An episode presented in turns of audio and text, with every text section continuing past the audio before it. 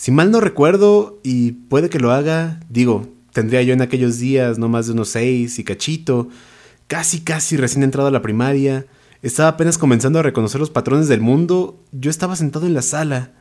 Creo era un domingo, creo que era de madrugada, y creo que estaba solo, y yo todavía traía la pijama. Había encendido la televisión en lo más bajito posible. Era una tele enorme. Podía ver cuando volteaba hacia arriba la amenaza constante de que cayera encima de mí si la tocaba demasiado fuerte y desestabilizaba el mueble como el ídolo de Indiana Jones. Una descarga enorme de estática me erizó los finísimos vellitos en mis brazos. En cuanto me empecé a alejar del botón de encendido, eh, no sé si habré confundido aquella electricidad con emoción que me nacía desde los capilares. Antes de que la voz de Orbañanos comenzara a relatar la previa, pude escuchar un quejido muteado desde el cuarto de mi mamá. No me preocupé en aquel momento, pero tampoco pude sacarlo de mi cabeza. Pensé que los movimientos de mi papá o sus ronquidos la habían puesto incómoda, aunque por haber estado toda la noche esperando a que diera la hora del partido, dormí muy poco, y recuerdo que no escuché abrirse la puerta o el zaguán. No pude quedarme mucho tiempo en aquel pensamiento. Llevan a pitar. Comenzaron a anunciar las alineaciones titulares, y yo no pude contener la alegría cuando anunciaron a Jared como parte del once inicial. Corrí de puntitas, como ladrón de caricaturas, hasta mi cuarto y agarré la pequeña camiseta con el número 9 en la parte de atrás. Fue un regalo que precisamente me lo había hecho mi papá, cuando parecía que no íbamos a llegar al mundial. Miré después cada juego con esa camiseta, mordiendo, doblando y estirándola, todo lo que aguantara la tela. Lo hice durante el resto del hexagonal, también en los juegos de preparación que vinieron después, en aquellos juegos en los que no me podía acompañar mi papá, eh, lo cual era la más de todas las veces. Y comenzó el partido. Escuché muchas veces que no había oportunidad alguna. Era prácticamente imposible sacar un buen resultado de todo lo que se venía por delante. Pero, ¿acaso valdría la pena? ¿Pero quizá podrían lograrlo? Yo no sé si podríamos. Lo hemos intentado muchas veces antes. Una vez más, un intento más. ¿De qué están hablando? Comenzamos seguros, pero con todas nuestras esperanzas todavía endebles. Una responsabilidad tan grande en cuerpos tan jóvenes siempre conlleva terror. Terror a la decepción. Y sin embargo, hay que hacerlo. Hay que dar la batalla, y si hay que perder, por lo menos que sea peleando. Quizá ahora sí va a ser la buena. Si te digo la verdad, no lo creo. Tampoco lo fue antes. ¿De qué están hablando? No comprendía del todo las voces de las bocinas.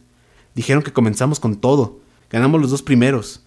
A lo mejor no decididamente, pero con lo suficiente para que tuviéramos la seguridad necesaria en nosotros. ¿Y tú de verdad lo crees?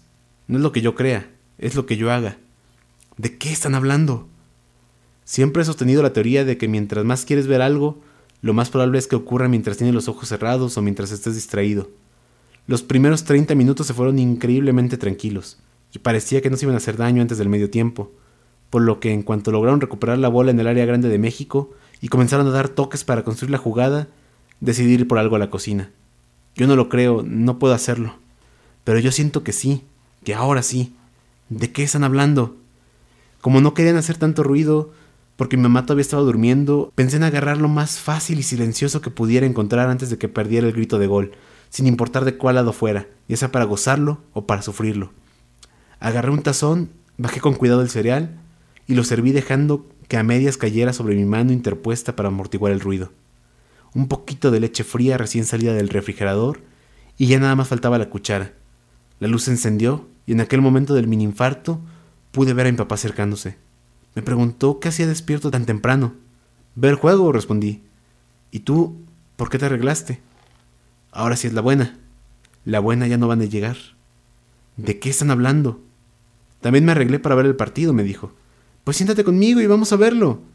Todavía no se pone bueno, pero ya no le falta mucho. Mira. Casi me salió el grito. Ya se lo van a pasar a Borghetti.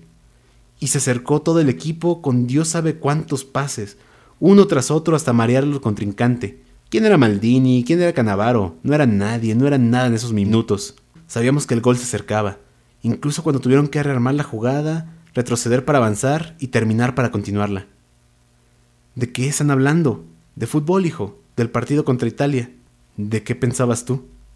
La anticipación me iba a dejar sin dedos, así que tuve que regresar a la cocina por cualquier cosa que pudiera masticar un rato. Un pan tostado fue más que suficiente en ese momento, sin mermelada ni nada. Solo debía durar hasta que finalizara la llamada. Volví a la sala de repente. El balón había rodado de área a área, de una línea a otra. hasta ambos límites del campo. Hubo un pase a Morales, avanzó rápido, a sabiendas de que era el momento, lo movió de inmediato para Braulio. Se abrió una puerta, una oportunidad muy breve. Atrás, rápido. Si te vas la vas a perder. Paso a blanco ahora. Controló, levantó la vista y tomó la única alternativa posible, la verdadera decisión sensata. Examinó el campo y lo encontró solo. Borghetti la pidió y era la única oportunidad para lograrlo. Y, si mal no recuerdo, y puede que lo haga, tendría yo en aquellos días no más de unos seis años y cachito, estaba asomado a la ventana, con los ojos hinchados y todavía en pijama. Estaba yo, si mal no recuerdo, con la tele en quedito, escuchando el grito de gol mientras giraba la cabeza para alcanzar a ver algo. Estaba mi padre girando la cabeza, como diciendo no con fuerza, apretando la mandíbula, alejándose, como de Maldini por Getty.